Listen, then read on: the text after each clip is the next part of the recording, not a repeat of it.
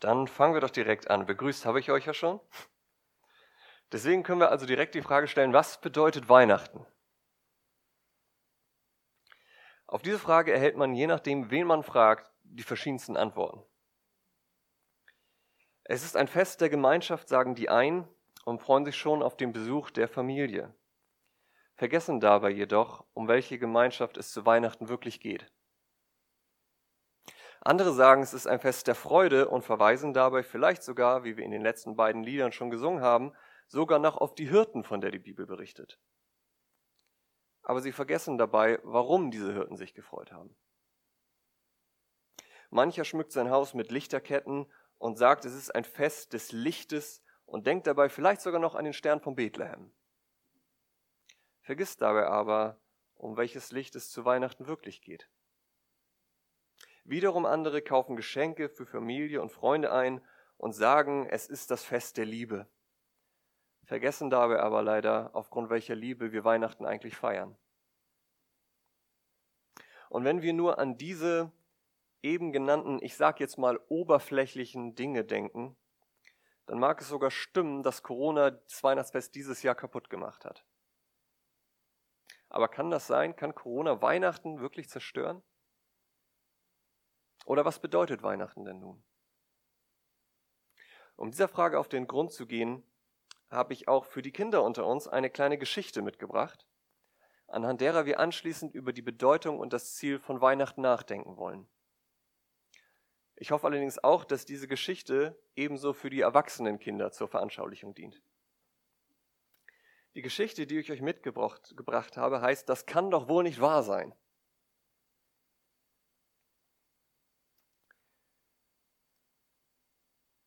Überall vom Tal aus ist das stolze, schöne Schloss zu sehen.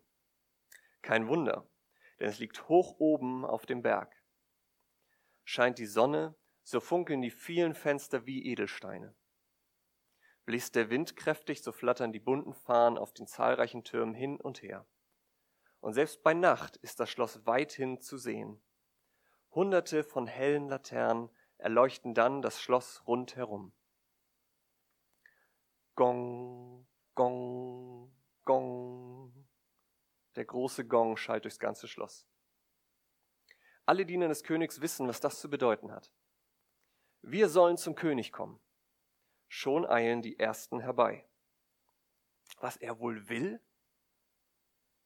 Bald haben sich alle im königlichen Thronsaal versammelt und warten gespannt auf das, was der König diesmal zu sagen hat. Der König sitzt majestätisch auf seinem Thron und eröffnet die Versammlung. Habt ihr Nachrichten von meinem Volk? Wie geht es meinen lieben Untertanen dort unten im Tal? Oh, darauf wissen die königlichen Berater so manche Antwort. Ach, es geht nicht immer gut. Letzte Woche verregnete ein Teil der Ernte. Sie erleben aber auch Freude. Vorgestern beobachtete ich, wie einige eurer Untertanen ein schönes Fest feiern. Geduldig hört der König zu. Doch dann stellt er plötzlich eine überraschende Frage. Ihr wisst, ich liebe meine Untertanen sehr. Was aber denken die Talbewohner von mir? Erschrocken zögern die Berater mit einer Antwort. Schließlich beginnt der Erste stotternd, nun, hm, ich, ähm, ich belauschte einige Gespräche. Majestät, viele denken, es gäbe euch gar nicht und unser schönes Schloss sei leer. Ja, Majestät, fällt ein anderer nun etwas mutiger ein. Und manche eurer Untertanen meinen, dass ihr sie gar nicht liebt. Ein König, der so weit weg ist, der kümmert sich auch nicht um uns, so hörte ich viele reden. Entsetzt springt der König auf. Ja, aber habt ihr ihnen denn nicht gesagt, dass ich sie liebe? Doch sicher, o König, aber die meisten Menschen hören uns überhaupt nicht zu. Sie sagen, wir seien falsche Botschafter, ihr hättet uns gar nicht geschickt. Und meine Geschenke, Habt ihr die meinen Untertanen nicht gegeben? Daran müssen sie doch sehen, dass ich sie liebe. Ach, Majestät, seufzt einer der königlichen Berater. Die Talbewohner nehmen sich zwar eure Geschenke, aber sie denken gar nicht darüber nach, von, sie, von wem sie sie geschenkt bekommen haben. Erregt geht der König vor seinem Thron auf und ab. Dabei murmelt er immer wieder vor sich hin, was kann ich denn nur tun? Was kann ich, wie kann ich ihnen meine Liebe zeigen? Wie werden sie mich verstehen? Plötzlich bleibt er stehen. Halt, ich hab's. Gespannt schauen alle Diener den König an. Welche Idee wird er wohl haben? Wie will er seinem Volk seine Liebe zeigen? Ich selbst werde mein Volk besuchen, verkündet der König und schaut dabei in die Runde seiner Diener. Morgen zur selben Zeit treffen wir uns wieder hier. Bereitet bis dahin alles für meinen Besuch vor. Ich werde mich auch vorbereiten.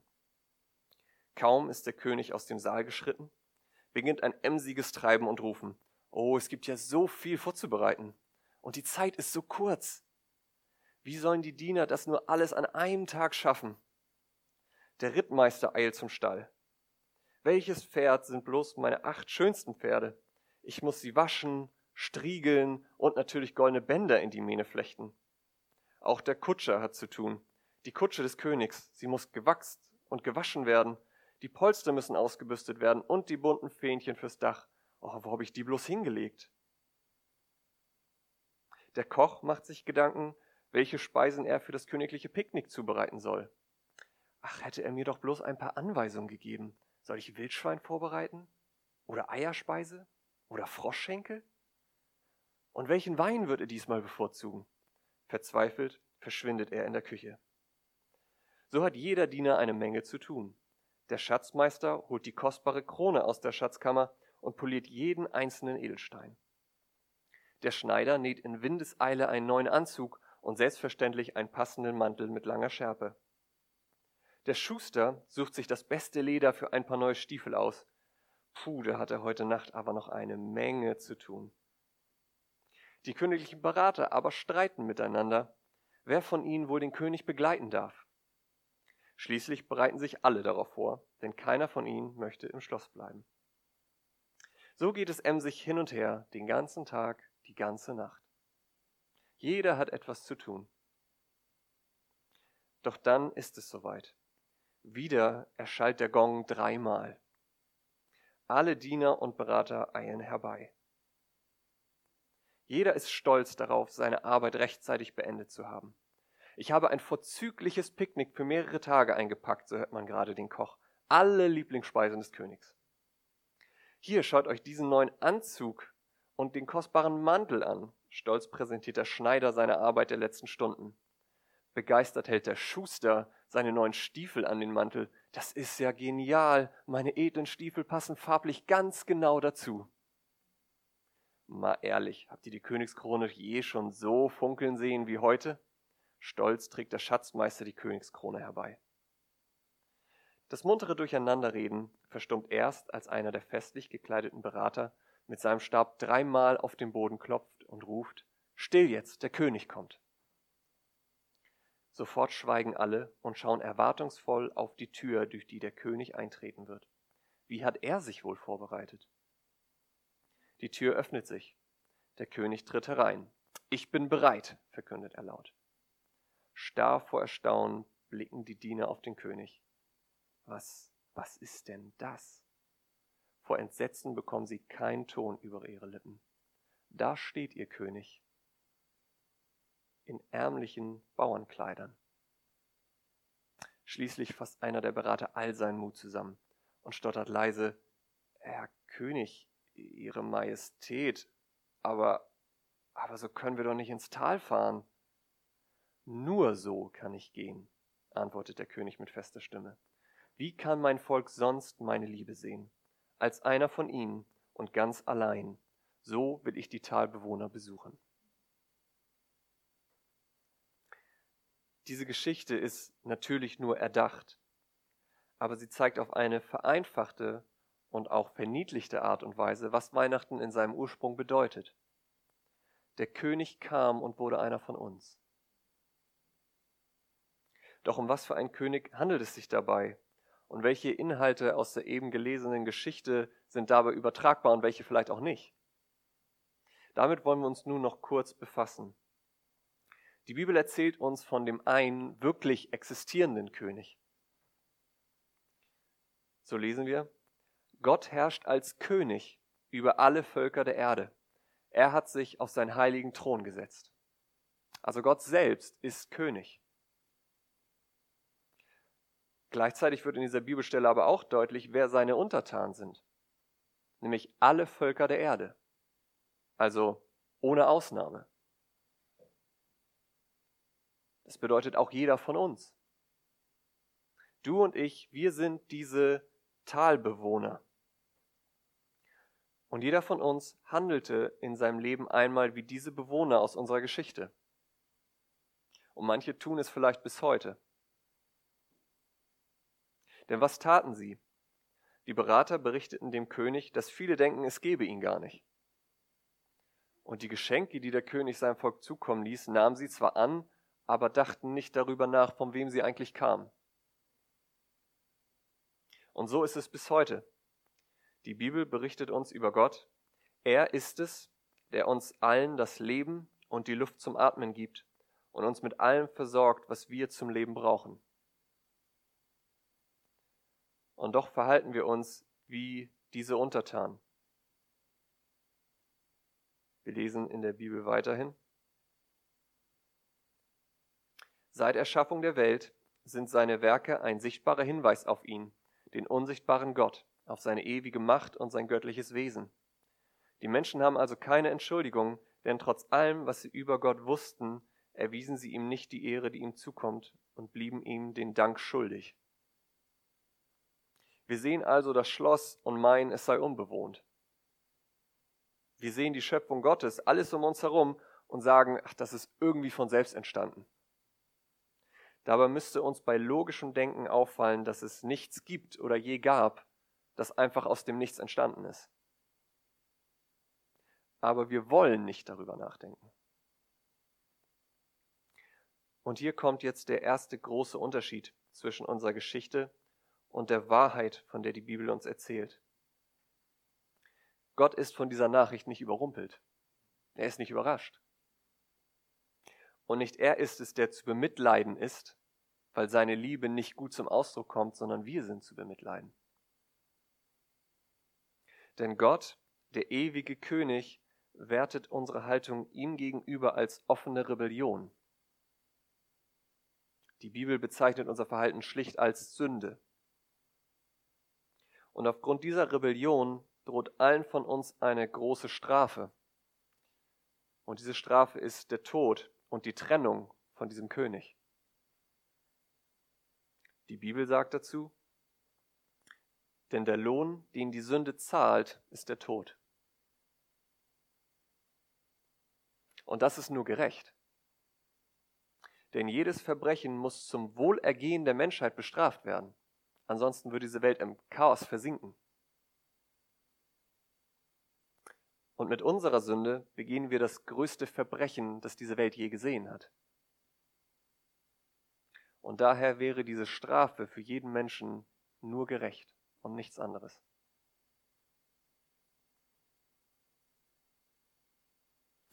Aber, aber Gott ist eben doch auch wie der König aus unserer Geschichte. Er ist voller Liebe. Deshalb hatte er bereits einen Plan bereitgelegt, wie die Menschen wieder Hoffnung finden könnten. Der Vers, den wir eben gelesen haben, geht nämlich noch weiter. Es heißt, denn der Lohn, den die Sünde zahlt, ist der Tod, aber das Geschenk, das Gott uns in seiner Gnade macht, ist das ewige Leben in Jesus Christus, unserem Herrn. Und das ist es, was wir zum Schluss dieser Geschichte gesehen haben. Der König wurde einer von uns. Mit anderen Worten, auf die Realität heruntergebrochen, Gott wurde in Jesus Mensch. Er, der König aller Könige, verließ die Herrlichkeit, die er hatte, und wurde arm. Und um es kurz zu machen, er kam mit einem bestimmten Ziel, nämlich uns aus unserer aussichtslosen Situation zu retten, uns vor dem Tod zu retten. Und dafür musste er nicht nur geboren werden, er musste auch sterben. Und ich weiß, es ist immer merkwürdig zu Weihnachten, wo wir an die Geburt Jesu denken, über seinen Tod und seine Auferstehung zu sprechen. Aber wir müssen bedenken, dass das eine nicht ohne das andere geht. Denn das war das Ziel, wofür Jesus in diese Welt kam. Er kam, um an unserer Stelle zu sterben, damit wir leben und wieder zurück in die Gemeinschaft mit dem König kommen können. Es gibt ein paar Verse in der Bibel, welche die wahren Aspekte aus unserer ausgedachten Geschichte sehr gut zusammenfassen. Die finden wir im Johannesevangelium. Dort heißt es, am Anfang war das Wort. Das Wort war bei Gott und das Wort war Gott. Der, der das Wort ist, war am Anfang bei Gott. Durch ihn ist alles entstanden. Es gibt nichts, was ohne ihn entstanden ist. In ihm war das Leben, und dieses Leben war das Licht der Menschen. Das Licht leuchtet in der Finsternis, doch die Finsternis hat es nicht angenommen. Er war in der Welt, aber die Welt, die durch ihn geschaffen war, erkannte ihn nicht. Er kam zu seinem Volk, aber sein Volk wollte nichts von ihm wissen. All den jedoch, die ihn aufnahmen und an seinen Namen glaubten, gab er das Recht, Kinder Gottes zu werden. Er, der das Wort ist, wurde ein Mensch von Fleisch und Blut und lebte unter uns. Die einzige Frage, die bleibt, ist, glaubst du das? Glaubst du an Jesus, den menschgewordenen Gott, als dein Retter? Wenn nicht, dann bleibt es an dir, die Strafe für deine Sünden eines Tages selbst zu tragen und den Tod zu sterben, der niemals endet. Aber wenn du an Jesus, den König, glaubst, dann hast du das wahre Weihnachten erlebt. Dann hast du jemanden, der am Heiligabend vor circa 2000 Jahren kam, um deine Strafe zu bezahlen. Und dann ist Weihnachten für dich wirklich ein Fest des Lichtes, der Gemeinschaft, der Freude und der Liebe, das selbst Corona nicht kaputt machen kann. Denn Jesus ist das wahre Licht. Er ist der Retter, über den die Hirten sich so sehr freuten. Er ist der Liebesbeweis Gottes. Und er kam, um dich wieder zurück in die Gemeinschaft mit dem König zu führen, die echtes und ewiges Leben bedeutet. Das ist die wahre Bedeutung von Weihnachten. Gott wurde wie wir und er kam, um uns zu retten. Möge uns das an diesem Tag neu bewusst werden. Amen.